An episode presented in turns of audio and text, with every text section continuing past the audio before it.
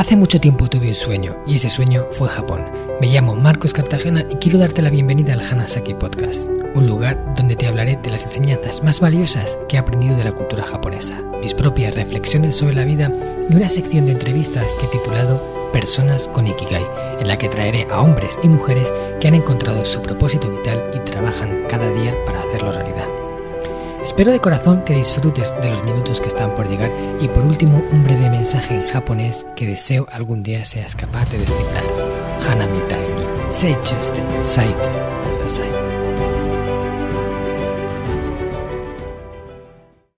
Hola a todos mis estimados oyentes del Hanasaki Podcast Creciendo con Japón. Kyo wa samurai no koto ni tsuite iroiro hanasu tsumori desu. Os he dicho en japonés que voy a hablaros sobre temas samurai, porque vengo a contaros tres historias que os darán a entender cómo la nación japonesa es un país que se sustenta en sólidos principios. De la misma forma en la que los antiguos samurai lo hacían venerando ese famoso código del guerrero conocido con el nombre de Bushido. Por cierto que llevo pensando ya un tiempo que me gustaría dedicar uno de los episodios del Hanasaki Podcast para contaros todo acerca de este código que suscita tanto interés entre las personas que como yo sentimos atracción por la cultura japonesa. ¿Qué os parece? ¿Sería interesante para vosotros un episodio así? Escribirme por redes para decirme si queréis que lo prepare. Por cierto, también como anécdota os diré que este episodio ya estaba grabado. Lo grabé, pero al terminarlo me di cuenta de que el micrófono había tenido un fallo y no se había activado durante toda la grabación. Se había grabado con el micrófono del ordenador, que por supuesto no graba con la misma calidad. Y de estas cosas que no te das cuenta hasta que terminas ya lo tienes hecho y de repente te das cuenta que tienes que volverlo a hacer desde el principio. Ha sido un poco frustrante, pero no quería dejar a mi audiencia sin su episodio de la semana y por eso me he afanado a conseguir reparar este micro antes de su publicación y estar aquí listo para volverlo a contar. Espero que me salga igual de bien que la primera vez y que no se note que es repetido. Bueno, sin más dilación voy a ponerme con el podcast. La primera historia que quiero contaros es una que habla sobre el principio de la solidaridad. Desde mi punto de vista, Japón es una nación solidaria, sobre todo entre ellos como pueblo, y son personas que se preocupan de los demás sin saber ni siquiera quiénes son los demás. Ese es para mí la, el punto álgido, el, el punto más admirable de la sociedad japonesa. Y esta historia que os voy a contar ocurrió en 2011. ¿Os acordáis cuando sucedió ese famoso terremoto de Japón 9.2 en escala Richter que sacudió la isla y luego vino un posterior tsunami que parecía que la iba a barrer por completo, iba a hundir Japón en las aguas del mar amarillo. ¿Sabéis quién estaba allí en ese tiempo? Pues sí, estaba yo. Ahí estaba yo. Porque yo fui en 2010, en septiembre, y me iba a quedar un año la primera vez que fui a Japón. Y claro, me pilló a mitad de año. No solo a mí, sino que encima mis padres justo acababan de llegar a Japón para visitarme y ocurrió todo esto. Bueno, lo que vivimos en este tiempo fue, bueno, montones de anécdotas que darían para un podcast entero. Hoy os voy a contar la historia de otra persona, una historia que leí posterior, una vez que todo eso ocurrió, y, que me impactó profundamente. Y además creo que refleja esa parte de la sociedad japonesa solidaria y eh, colectiva mm, que les caracteriza. Esta historia la contó un periodista español que estaba de corresponsal internacional cubriendo la noticia del terremoto en Japón. Muchos eh, periodistas se desplazaron a la isla desde todas las partes del mundo para contar aquello que estaba sucediendo. Y al, que al principio era algo de terremoto y tsunami, después vino algo que lo complicó todo mucho más, porque apareció ese posible holocausto nuclear de la central de Fukushima, que sufrió graves daños con el tsunami. El agua desbordó las eh, paredes de seguridad que miden más de 4 metros y que además precisamente están hechas para antitsunamis y entró en toda la zona y barrió bueno, prácticamente la central nuclear entera. El reactor 4 sufrió grandes daños, incluso estuvo a punto de explotar. Imaginaros cómo se vivió eso allí en Japón. No sabíamos si, si íbamos a tener que, que vamos salir todos corriendo de allí porque eh, podía realmente producirse un Chernobyl o alguna cosa así. Bueno, Yo me acuerdo un día que me levanté por la mañana con un titular de un periódico online español que decía terror nuclear en Japón. Cuando estás en Japón y encuentras ese titular, la verdad no es muy agradable. No es nada agradable, ya os lo digo. Pero bueno, este periodista que estaba allí también comenzó a preocuparse por lo que ocurría, por sobre todo por un posible catástrofe nuclear. Entonces decidió que iría a un supermercado a aprovisionarse de víveres por lo que pudiera ocurrir. Cuando llegó al supermercado vio que había desabastecimiento y eso no le gustó nada. Evidentemente, las líneas de tren y las carreteras no estaban al 100%, con lo cual eh, no podían suministrar a los supermercados a la misma velocidad que se vaciaban. Y las estanterías estaban bastante vacías y había muchas cosas que ni siquiera ya estaban en las estanterías. Este periodista se asustó más todavía al ver eso y cuando quieres coger aquello más importante, eso que no te puede faltar sí o sí, ¿a dónde vas dentro del supermercado? Efectivamente, aquellos que lo tenéis en mente, vais a la estantería del agua, porque sin agua podéis estar tres días, sin comida a lo mejor veinte, entonces es mucho más importante tener agua. Cuando llegó allí vio que ya quedaban pocas botellas, así que ni corto ni perezoso cogió todas las que pudo y las metió en su carrito. Cuando llegó a la caja, las puso en la cinta transportadora de la caja y la, la chica que había de, de, dependienta se quedó así como mirándole un poco apurada y una gotita le empezó a caer por la frente. El periodista no sabía qué pasaba, entonces al final la eh, cajera le señaló un cartel que ponía que solo se admitía la compra de dos botellas de agua por persona. El supermercado había establecido esa política para evitar que viniera alguien como él, por ejemplo, y se llevara todas las botellas de agua y hubiera más para el resto de personas que quisieran comprar. Él no podía creerse que esto eh, que le fueran a coartar la libertad así y, y miró para atrás a ver si el resto de japoneses también estaba respetando esa norma. Cuando miró a los que había detrás de él, se quedó helado, porque ¿qué vio? Que efectivamente no llevaban solo dos botellas de agua. Llevaban una. Una botella. Ni siquiera cogieron el máximo que estaba permitido. Cogieron una para dejar más botellas para el resto de personas que pudieran llegar, para la gente que no conocían. Sí, para esa gente, cuando hablamos de la gente, ¿no? La gente es la hostia, la gente tal, la gente... Pues para esas personas ellos dejaron una botella más. Claro, imagínate aquel periodista. Sintió la mayor vergüenza que había experimentado en su vida. Estar allí en la cola con 8, 9 o 10 botellas, no sé las que llevaría, y todos los demás con una sola. Esto te demuestra esa, ese espíritu de los japoneses por ayudar al prójimo, incluso aunque no sepan quién es ese prójimo. Es verdad que, por ejemplo, en países de Occidente somos más individualistas y pensamos mucho en nosotros y en la gente que queremos y está cerca de nosotros. Por nuestra familia, por nuestros amigos somos capaces de cualquier cosa, pero por personas que no conocemos, bueno, ellos que se apañen. Sin embargo, en Japón no es así. En Japón la gente piensa también en los que no conocen, porque es como lo que deben de hacer, ¿no? Son personas iguales que ellos y todos se merecen poder llevarse una botella de agua a su casa para poder dar agua a su familia, ¿no? Y piensan en ello y lo respetan. Eso hace de Japón una nación grande. Y aunque Japón tiene muchas carencias en muchos sentidos, en este yo creo que sobresalta y, da ejemplo a muchos otros países. De hecho, cuando en Japón hay catástrofes y hay cortes de luz, eh, la policía no puede actuar, situaciones que que dan lugar a posibles saqueos y posibles em, robos aprovechándose de la situación en otros lugares del mundo, ahí en Japón es rarísimo que eso pase. Los japoneses no se lanzan a saquear nada. Eso sería algo como, como súper extraño, ¿no? Que pasara. Yo, desde aquí, quiero hacer un llamamiento a esa solidaridad, a ese colectivismo como país que por supuesto tiene que estar en un punto de equilibrio, porque también el individuo es valioso y no solo el colectivo.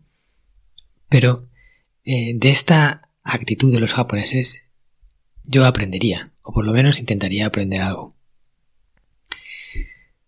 La siguiente eh, principio que quiero comentaros sobre Japón es el de la honestidad que también es algo que se percibe mucho allí. Japón de por sí es un país bastante honesto. Y eso se nota en diferentes aspectos, como por ejemplo el hecho de que eh, si tú pierdes algo, lo más probable es que aparezca. Tú cuando estás en Japón no tienes miedo de que nadie te abra la mochila y te robe. Eso es muy raro que te pase. Tampoco tienes miedo de que dejes algo en el coche valioso y alguien rompa la ventanilla para llevárselo. Eso también sería como muy raro.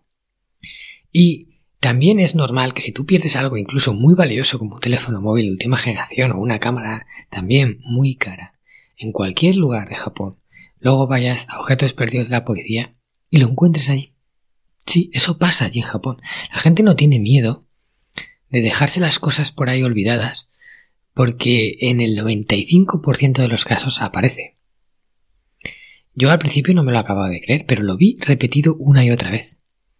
En los viajes que organizamos en Descubriendo Japón, hemos llevado a muchas personas al país del sol naciente y hemos visto como algunos de ellos desgraciadamente perdían cosas valiosas. Pero os puedo decir que ninguno de ellos se ha vuelto de Japón sin recuperar aquello que había perdido. Este podcast está patrocinado por descubriendojapón.com, una agencia especialista en organizar viajes con alma a Japón de la que yo también soy uno de sus fundadores. Hemos nacido para dar servicio a todos aquellos que quieran descubrir el país de una forma diferente, con la que poder conectar con su esencia y volver de allí con la sensación de haberlo conocido de verdad. Viajes con grupos de tamaño reducido, visitas a lugares fuera de las clásicas rutas turísticas y acompañado por uno de los guías del equipo de Descubriendo Japón, un amante de la cultura japonesa que habla el idioma y que te lo mostrará más como un amigo que como un guía a la vieja usanza. Yo soy uno de ellos. ¿A qué esperas para hacer realidad tu sueño? Visítanos en descubriendojapón.com. Aunque parezca increíble, es así. Y, de verdad he visto gente perder cosas muy valiosas. La historia que quiero contaros es una que me sucedió concretamente a mí como guía de Descubriendo Japón en uno de los viajes en los que llevé a un grupo. Y es que eh, hicimos todo el viaje sin problemas respecto a pérdidas, pero fue un viaje muy duro porque fue un viaje largo, más largo de lo normal. Los clientes habían contratado unos días extra. Ya estaba muy cansado al final. Y además este viaje no lo hice yo solo, afortunadamente. Lo hice junto con mi hermano Antonio y íbamos los dos de guías, porque era un grupo más grande de lo normal, necesitábamos un poco de apoyo. Estábamos juntos en aquel tren que, que nos llevaba de vuelta a la ciudad de Kioto para coger el avión y regresar. Ya el viaje terminaba. Antonio y yo nos sentamos en nuestros sillones del tren Bala, a punto de salir desde Tokio en dirección Kioto, un viaje de dos horas y media. Cuando estábamos ahí, el tren salió y al poco de salir aparece uno de los viajeros que estaba como perdido, una cara de susto, de estas que, te, que te asustan a ti de verle. Se acerca a nosotros y nos pregunta, ¿habéis visto mi mochila?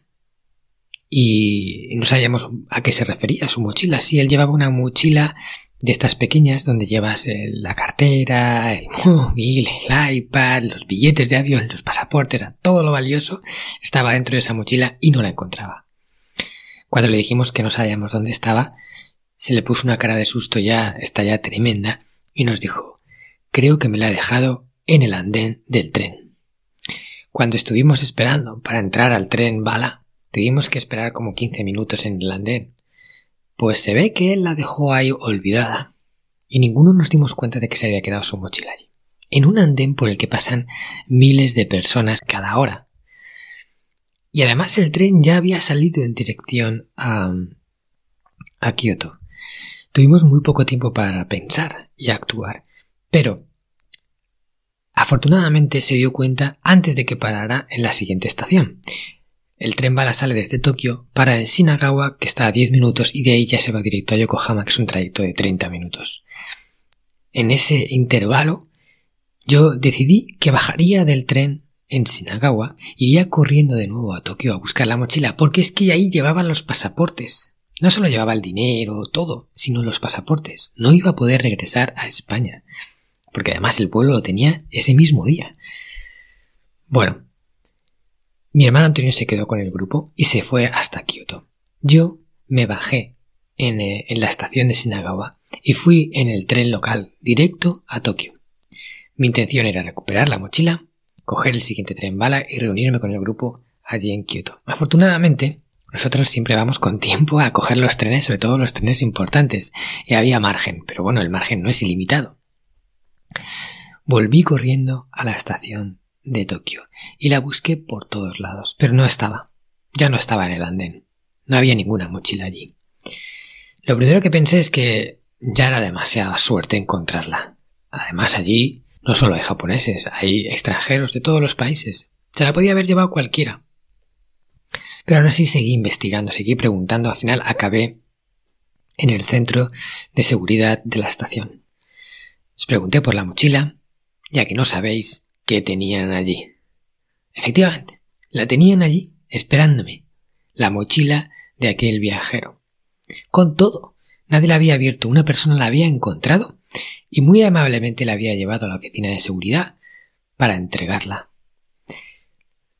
Ellos me la dieron, cogí el siguiente tren bala, me reuní con el grupo en Kioto y todos felizmente cogieron el vuelo de vuelta a España. Recuerdo la cara de aquel viajero cuando aparecí con la mochila, casi con lágrimas en los ojos. Me dio un abrazo enorme y, bueno, no podía estar más agradecido a Japón por todo lo que había ocurrido y sobre todo por que en momentos así ellos hubieran respondido como respondieron. Pero es que esto no es algo extraño. Es algo que yo he visto repetido muchas veces. Incluso uno de nuestros viajeros, aunque yo no era el guía de ese grupo, pero nos lo contó eh, uno de los el guía que, que estaba con ellos, perdió un sobre con dinero en un templo. Se dejó un sobre con dinero, además japonés, ya cambiado directo para gastar en un templo, olvidado, también donde van muchos turistas. Al día siguiente fueron a buscarlo, por la mañana, porque el templo ya había cerrado cuando se dio cuenta. Y lo tenían. Lo tenían allí en, en, la oficina del templo. Alguien lo había encontrado y lo había devuelto, con más de 200 euros en metálico. Pues este tipo de historias son las que te dan a entender que Japón es un país que se sustenta en el principio de la honestidad. Y para mí la honestidad en Japón es algo casi un componente casi más del aire. Y por supuesto hay malas personas y gente deshonesta en Japón, pero la proporción de gente honesta es muy grande en comparación con otros sitios. Y esto hace que puedas andar por allí con seguridad y tranquilo de que las personas de alguna forma van a comportarse de forma correcta. La tercera historia que quiero contaros es una que habla sobre el principio de la integridad y la coherencia. y esta no es mía tampoco. Esta es una historia que me encantó la primera vez que la escuché y se me quedó grabada. La he contado muchas veces en las conferencias que imparto. Y la, la narró Yokoi Kenji. Yokoi Kenji es un chico japonés colombiano, mezcla, que nació en Colombia, se crió allí y su adolescencia fue en Japón. A los veintipico se volvió a Colombia y desde entonces reside allí en Latinoamérica. Es un speaker internacional. Ha impartido conferencias por todo el mundo. Tiene millones de seguidores en YouTube. Y es un fuera de serie, que por cierto, si no lo habéis escuchado, os lo recomiendo encarecidamente. Porque él también habla sobre esas cosas buenas que Japón tiene y que los demás podemos aprender, pero también le da un toque de que la cultura latina tiene y los japoneses podrían aprender. Porque por supuesto, yo también comparto en que la nación japonesa tiene puntos fuertes que en otros lugares no tienen y otros lugares tienen puntos fuertes que los japoneses no tienen, sobre todo las culturas latinas como la nuestra. Entonces un acercamiento de ambas puede ser muy bueno para los dos. Bueno, Yokoi contaba que cuando volvieron desde fueron desde Colombia hasta Japón. Ellos residían en una zona pues, residencial. Él un día regresando a casa ya de noche, es entre las 8 y las 10 de la, de la noche, iba directo a cruzar una calle que estaba en rojo. El semáforo estaba en rojo. Había un hombre ahí parado. Pero claro, no venía ningún coche, no había nadie por la calle. Yoko iba directo a cruzar y de repente se encontró con que la persona que había ahí parada era su propio padre. Estaba ahí esperando para cruzar porque el semáforo estaba en rojo. Entonces se quedó clavado, ¡pum! justo antes de cruzar. Y le dijo, hombre, papá, ¿qué haces tú por aquí? Todo esto en japonés, por supuesto. Y, y el padre le dijo, pues nada, que estoy aquí esperando para cruzar porque está en rojo. Entonces Kenji se quedó como un poco... Mmm, pero, pero papá, es que no viene ningún coche, podríamos cruzar. Y el padre le dijo, ya hijo, pero es que está en rojo, tenemos que esperar. Entonces Kenji miró para un lado, miró para el otro, dijo, ya papá, pero es que no viene nadie.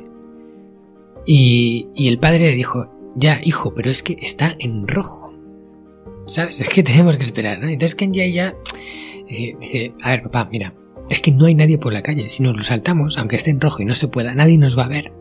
Entonces ahí el padre ya sí le tocó la moral. Y así ahí se, se medio enfadó un poco, le miró fijamente a los ojos y le dijo, Jibunga irundaro. Esa es una frase muy japonesa. Jibunga irundaro. ¿Sabéis qué significa? Significa, yo sí me estoy viendo a mí mismo, ¿verdad? El padre de Kenji no necesitaba que hubiera otra persona viéndole para hacer o no lo que él consideraba correcto. Y vale que es cierto que no iba a pasar nada porque alguien se saltara un semáforo en rojo cuando no viene ningún coche, tampoco es un gran crimen. Pero para el padre de Kenji era lo correcto, y él lo respetaba independientemente de que le vieran o no. Eso es la integridad, eso es la coherencia, es eh, respetar lo que tú crees que hay que hacer, incluso te vean o no, contigo mismo. Porque tú eres la persona que te ve siempre a todas horas. Y delante de ti, tú te puedes fallar a ti mismo haciendo y contradiciendo lo que tú crees que es lo que hay que hacer. Para mí esto es un principio fundamental y las personas que la siguen son personas que inspiran confianza, porque sabes que se comportarán de esa forma haya quien haya delante, y no buscan la aprobación de los demás. ¿Cómo sería el mundo si más personas funcionaran así? Si no necesitáramos tanta ley que diga que esto no se puede, que esto no se puede, para poder hacer una cosa o la otra, ¿no? Para que la gente haga las cosas bien. La gente a veces hace las cosas bien porque eh, si las hace mal le va a caer un castigo. Y eso no es no, no debería de ser así. Debería de ser que las personas no necesitaran esas leyes para hacer o no lo correcto, lo hicieran porque creen que es la mejor forma de comportarse. De hecho, nos cuesta mucho dinero en general mantener a la población en, en línea, porque necesitamos un montón de seguridad, un montón de policía, un montón de leyes, un montón de jueces, un montón de cosas que están ahí para velar porque todo el mundo se comporte de la forma y no se salga de lo que no se debería de hacer. Y sin embargo, si eso no fuera, no hiciera tanta falta, pues viviríamos mucho mejor y ahorrándonos mucho dinero. Por ejemplo, imaginaros, ahí en Japón hay otra cosa que a mí me, me fascina, que también hay en otros países, para ahí también los encuentras. Y es en las zonas rurales tienen unos puestecitos donde los agricultores venden el excedente de producción. Son personas que a lo mejor cultivan su propio huerto y, no van a montar una tienda para vender las cosas que les sobran. Entonces lo que hacen es que montan un puestecito con unas tabletas de madera frente a su casa y ponen allí unas bolsitas con unas cuantas zanahorias, unos cuantos rábanos, unos cuantos pepinos o lo que tengan que estén produciendo. A cada bolsita le asignan un precio y hay una hucha al lado del puesto. La gente que pasa por enfrente coge la bolsita, mira el precio y deposita el dinero dentro de la hucha. Hay muchas personas que verían esto y dirían, ostras, ¿cómo es posible? ¿No le roban todo? ¿No, se, ¿No viene alguien aquí y se lleva todo lo que tienen? Y resulta que no, que la gente coge las cosas y deposita el dinero y nadie se lleva una sola bolsa sin poner el dinero que corresponde. Por eso funciona. Gracias a que la gente, que las personas se comportan de esa forma honrada, esa forma íntegra, el agricultor puede poner un precio muy económico a esas verduras, a esas frutas. Sin embargo, imaginaros que necesitara que una persona estuviera dependiente para asegurarse de que nadie se lleva la mercancía sin pagar. Pues para poder pagar el sueldo de la persona que está ahí dependiente, tendría que poner un poquito de sobrecoste a cada cosa. ¿Vale? Pero imaginaros que todavía hay que establecer más seguridad. Porque hay que poner una cámara que vigile al dependiente para que el dependiente no te robe las ganancias de la venta. Porque claro, tampoco te puedes fiar del dependiente porque a la mínima te la va a hacer. Entonces pones una cámara de seguridad para grabar al dependiente, con lo cual sube el precio de todo y al final el precio va subiendo y subiendo y subiendo porque se encarece debido a la desconfianza. Quiere decir, la desconfianza cuesta mucho dinero. Si fuéramos personas que funcionáramos más por principios que por leyes, las cosas irían mucho más suaves y la vida sería mucho más placentera.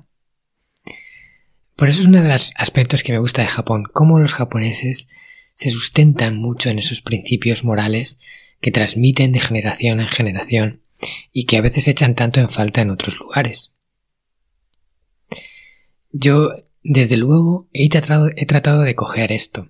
También lo he aprendido gracias a las artes marciales, porque eh, en las artes marciales todavía permanece mucho esa parte de los samuráis, ¿no? Esa parte heredada del código del bushido, del honor, de la honestidad, de la lealtad, del respeto y todo eso que hace que Japón funcione como funciona en muchos aspectos.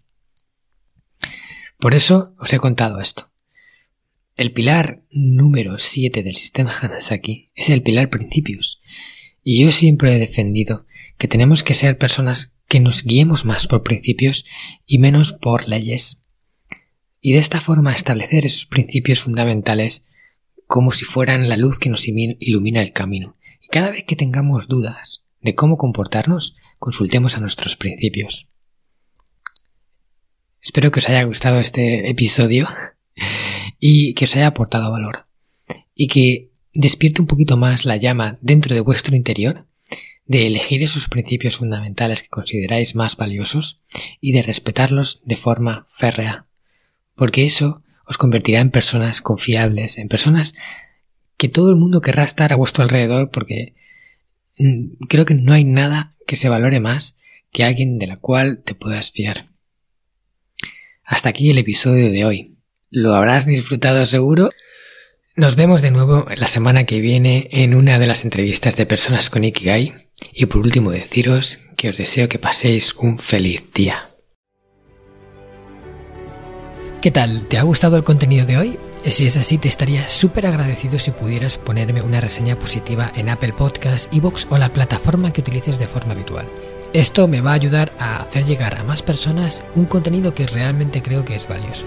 También te recuerdo que todos los oyentes del podcast tenéis la posibilidad de descargar de forma gratuita el primer capítulo del libro, del cual soy autor, El Sistema Hanasaki, los nueve pilares de Japón para una vida centenaria con sentido, y además un pequeño ebook complementario que he escrito y titulado Los 27 superalimentos de la dieta japonesa, donde hablo de aquellos alimentos que según se cree ayuda a los japoneses más longevos a vivir hasta los 100 años. Puedes descargar estos dos obsequios en marcoscartagena.com barra regalo. Nos vemos en el próximo podcast y como dirían en japonés, mata kondo, soremade o genki.